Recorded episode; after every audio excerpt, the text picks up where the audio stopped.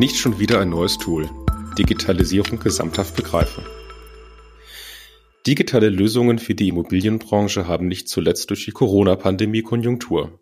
So gibt es für viele Herausforderungen zahlreiche Lösungen, die es den Unternehmen der Immobilienbranche ermöglichen, Prozesse zu verschlanken, neue Geschäftsmodelle aufzubauen und die IT-Landschaft fit für das digitale Zeitalter zu machen. Sehr oft werden die Herausforderungen, zum Beispiel im Vertrieb, für Smart Metering oder Meldungsmanagement nicht gesamthaft betrachtet. Am Ende sieht man sich oft mit einem IT-Zoo konfrontiert, sprich eine Menge an Tools, die zwar für sich genommen Probleme lösen, aber dennoch viel Aufwand mit sich bringen. Die Tools sind entweder untereinander zu wenig vernetzt oder sprechen nicht mit den Basissystemen im Unternehmen. Dann wird aus der digitalen Revolution schnell eine unüberschaubare Geschichte und das eigentliche Ziel wird aus den Augen verloren.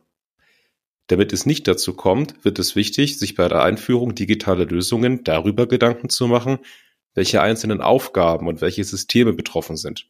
Es geht vielmehr darum, den Prozess end-to-end -end zu denken und sich Lösungen anzusehen, welche in der Lage sind, mit anderen Systemen so zu kommunizieren, dass am Ende eben kein IT-Zoo entsteht, sondern ein ganzheitliches Ökosystem. Die Kommunikation mit den Hauptsystemen, den sogenannten ERP-Systemen, ist dabei besonders wichtig. Unter anderem darüber möchte ich heute mit Fabian Bodenstab sprechen. Fabian Bodenstab ist SAP-Berater bei der Ascavo AG in Hamburg und dort für den Bereich Facility Management verantwortlich. Hallo Fabian, schön, dass du heute da bist.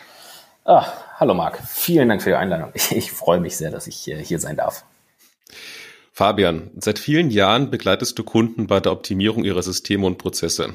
Dabei hattest du sicherlich auch schon viele unterschiedliche Aufgabenstellungen. Dein Fokus liegt, soweit ich dich kenne, auf SAP-Systemen. Warum ist das Thema Facility Management besonders geeignet, wenn wir uns über digitale Ökosysteme unterhalten? Das Facility Management Thema ist erstmal ein sehr prozessgetriebenes Thema, ähm, in dem mehrere Akteure zielgerichtet zusammenarbeiten müssen. Zum Beispiel der Mieter, Hausmeister, Immobilienmanager oder sogar auch die FM-Dienstleister. Damit alle an einem Strang ziehen können, müssen auch die Informationen, die zum Beispiel bei der Schadensmeldung des äh, Mieters an den Hausmeister gehen und später an den Handwerker, entsprechend qualifiziert sein. Äh, zusätzlich sollten noch alle wichtigen Personen gut informiert sein. Gehen von einem Schritt zum nächsten Informationen verloren, kommt es zu Problemen bei der Abarbeitung. Dies führt dann regelmäßig zu höheren Kosten und Unzufriedenheiten auf allen Seiten. Um das zu vermeiden, sollte bei der Umstellung der IT darauf geachtet werden, dass dies einfach nicht passiert. Mhm, okay, verstehe ich. Jetzt könnte man ja aber sagen, wenn alle Personen mit dem gleichen System arbeiten, dann sollte es ja auch kein Problem damit geben, dass Informationen vielleicht zwischendurch verloren gehen, oder? Das mag sein. Nur gibt es jedoch nicht das eine System, welches alle Anforderungen bedient. Hausmeister zum Beispiel sollten mobil unterwegs sein können. Die klassischen SAP-Systeme sind für diesen Einsatz nicht ausgelegt oder eine Anpassung zu teuer und umständlich. Daher sind IT-Lösungen von Proptix sehr geeignet für solche Themen. Joyce gehört ja auch zu diesen spezialisierten Anbietern. Jedoch bilden diese oft nur einen Teilbereich dieses Prozesses ab. Das muss ja auch nicht schlecht sein. Da sich die jungen Unternehmen auf einen speziellen Bereich konzentrieren, sind sie dort meist wesentlich innovativer und dadurch besser als etablierte Softwarehersteller. Ebenfalls kann dadurch flexibler auf neue Anforderungen reagiert werden. Dann stellt sich aber noch die Frage der Integration. Sprich, wie schaffe ich es, dass mein neues PropTech-Tool mit meinem ERP-System kommuniziert, damit keine Informationen verloren gehen. Bedeutet für mich jetzt erstmal, als PropTech, dazu gehöre ich ja auch, dass wir uns darauf einstellen müssen, dass die Integration unserer Lösung in die bestehenden IT-Strukturen genauso zum Umfang gehört wie die Entwicklung neuer Funktionen oder unser Tool an sich. Ähm, was sind denn bei der Integration aus deiner Sicht die wichtigsten Aspekte? Auf jeden Fall Offenheit, Vollständigkeit und Flexibilität. Was meine ich damit? Ein Beispiel. Schnittstellen sollten am besten so entwickelt sein, dass diese für viele Systeme verwendet oder eben schnell angepasst werden können, wenn dies notwendig ist. Sofern Standards vorhanden sind, sollten diese genutzt werden. So ist es bei beiden Seiten einfacher, den Informationsaustausch durchzuführen. Ebenso sollten die Daten möglichst vollständig übergeben werden. Dadurch können im ERP-System alle wesentlichen Informationen zusammengeführt und der Single Point of Truth hergestellt werden. Außerdem bleibt hierdurch auch das Reporting intakt. Am ERP-System hängen schließlich noch weitere Systeme, die versorgt werden müssen. Auch werden auf Basis der Daten Entscheidungen getroffen, die Auswirkungen auf alle Akteure haben können. Fehlen dafür Daten, sind die Fehlentscheidungen vorprogrammiert. Daraus schlussfolgere ich jetzt erstmal mal, dass ich als PropTech das Geschäft meines Kunden verstehen muss. Also welche Systeme gibt es vielleicht, wie hängen die zusammen, weil ich ja sonst gar nicht in der Lage bin, meine Software so aufzubauen, damit alle möglichen Eventualitäten berücksichtigt werden. Stelle ich mir ziemlich kompliziert vor. Naja, ja und nein. Also, na klar, muss man wissen, wie zum Beispiel ein Mieter seine Schadensmeldung aufgeben sollte, damit ich als Immobilienverwalter die notwendigen Schlüsse ziehen kann. Ebenso sollte ich eine Ahnung davon haben, wie diese Informationen intern verarbeitet werden. Sprich, wie schaut ein Schadensprozess klassischerweise aus oder wie kauft bzw. Mieter ein Interessent in der Regel eine Wohnung, um ein anderes Beispiel zu nennen. Aber wenn mir diese Informationen fehlen, brauche ich natürlich einen Partner, der mich mit seinem Wissen unterstützt. Und da komme ich dann für dich ins Spiel. Vielleicht mal aus unserer Perspektive gesprochen. Das ist genau der Grund, warum wir von Joyce mit unseren Kunden erst einmal zunächst den relevanten Prozess durchsprechen. Dabei identifizieren wir die notwendigen Schnittstellen und die bestehenden Systeme, die es gilt, vielleicht anzubinden. Darum haben wir unsere Plattform auch so aufgebaut, dass wir alle wesentlichen Schritte, die vom Nutzer ausgeführt werden sollen, von anderen Systemen ansprechen lassen können. Das bringt erstmal, meine ich, die von dir beschriebene Offenheit, die man braucht, aber auch die notwendige Flexibilität. Es ist ja ein sehr heterogenes Feld, in dem wir uns bewegen. Nicht jedes Unternehmen hat die gleiche Software. Wäre ja auch schlimm. Und da wir selber aus der Branche kommen, kennen wir auch viele Herausforderungen der Branche, sind damit vertraut und können so auf die jeweiligen Kundensituationen meist ganz gut reagieren. Richtig. Aber am Ende des Tages ist es wichtig, dass beide Seiten flexibel bleiben. So werden auch im ERP-System Anpassungen notwendig sein, um den Gesamtprozess flüssiger und günstiger zu gestalten. Außerdem ändert sich, ändern sich auch ständig Faktoren. Also müssen die Schnittstellen und Prozesse auch angepasst werden.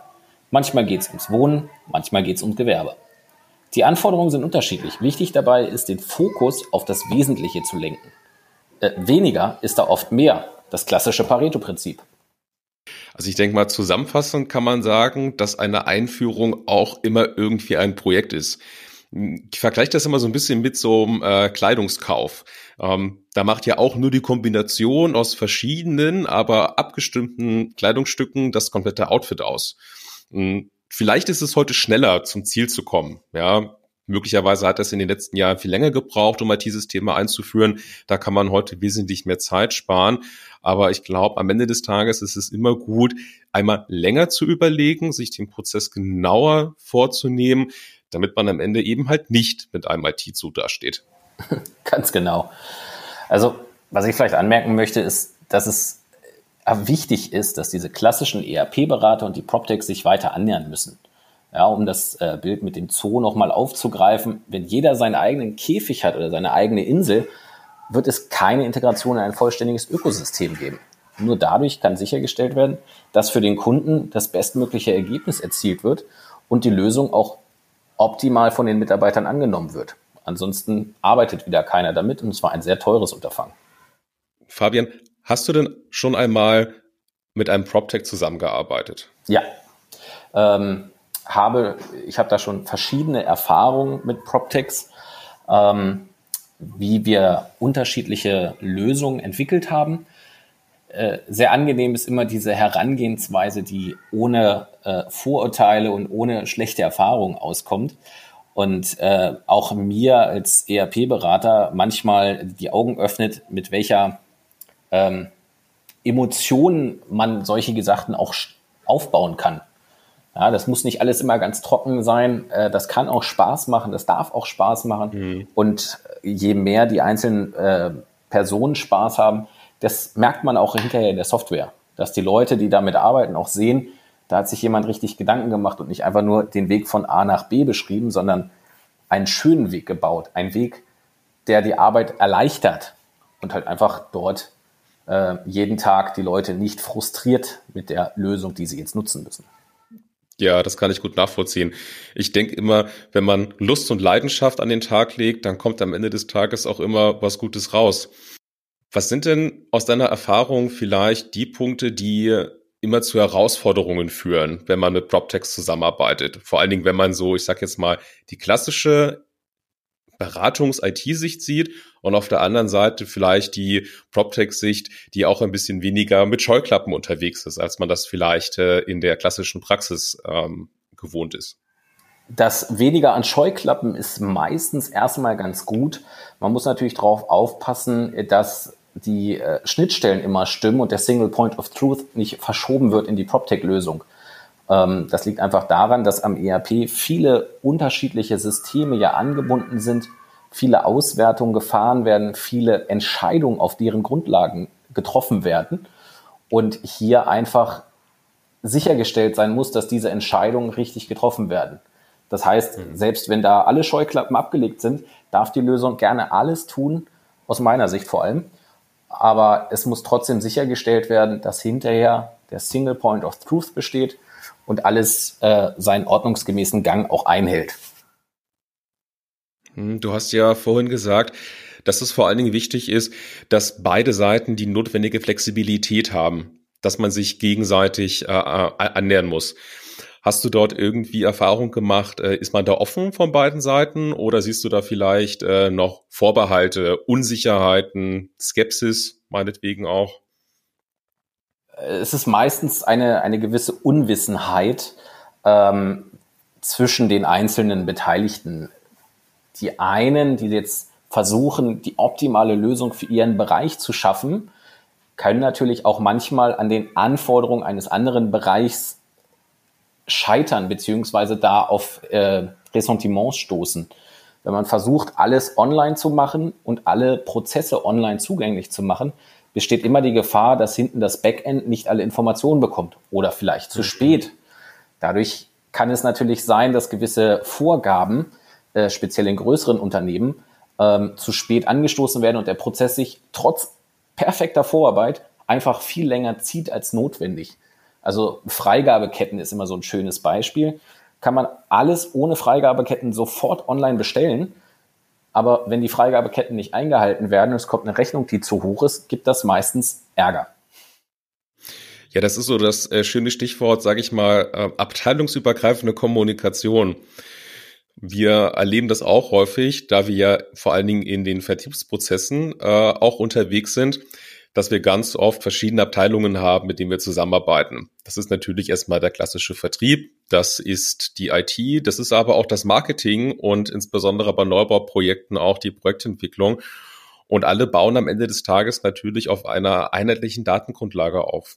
Die Wohnung oder das Gewerbeobjekt, die Einheit, die gibt es halt nur einmal. Aber jeder hat halt seine verschiedene Sicht äh, auf die Dinge.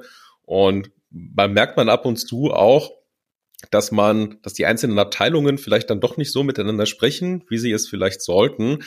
Aber ich glaube, das gehört auch ganz einfach zu einer zu einer Fähigkeit dazu, die ihr ja eh habt als äh, klassischer IT-Berater und die im PropTech aber auch braucht, genau im Rahmen des Projektmanagements, diese Unsicherheiten und auch diese, ich sag mal, losen Enden im Rahmen einer solchen Einführung auch so zusammenzuführen, dass am Ende des Tages für beide Seiten oder für drei Seiten in dem Fall sogar was Gutes rauskommt. Auf jeden Fall. Wichtig ist natürlich auch, dass die Leute entsprechend geschult sind. Es ist immer das Problem, dass die Leute, egal ob du jetzt mit einem Makler oder Bauträger zusammenarbeitest oder mit einem klassischen FM-Dienstleister, die einzelnen Beteiligten sehen immer ihr Problem oder ihren Prozessschritt. Und da ist es relativ schwer zu erklären, warum sie jetzt in diesem Prozessschritt etwas eingeben soll, was aus deren Sicht erst ganz am Ende der Prozesskette kommt. Zum Beispiel, du hattest Neubau gesagt, ja, da muss man natürlich kommunizieren, ab wann können Besichtigungen gemacht werden. Ab wann können Fotos gemacht werden? Also ist es so, dass ne, da keine Matschgrube mehr ist, sondern schon ein Gebäude steht. Ab wann können die ersten Verkäufe sind? Zu wann ist das Objekt überhaupt zum Verkaufen? Das sind alles wichtige Informationen, die weiß der Verkäufer an sich nur, weil die vorliegenden Gewerke oder die vorgearbeiteten Schritte diese Informationen immer mitgeben. Das heißt, die, die Datenqualität muss sehr, sehr hoch sein. Ja, nur wenn Datenqualität am Ende des Tages da ist, kann ich auch nur gut arbeiten. Das, was da ist, ist das, was ich anzeigen und verarbeiten kann.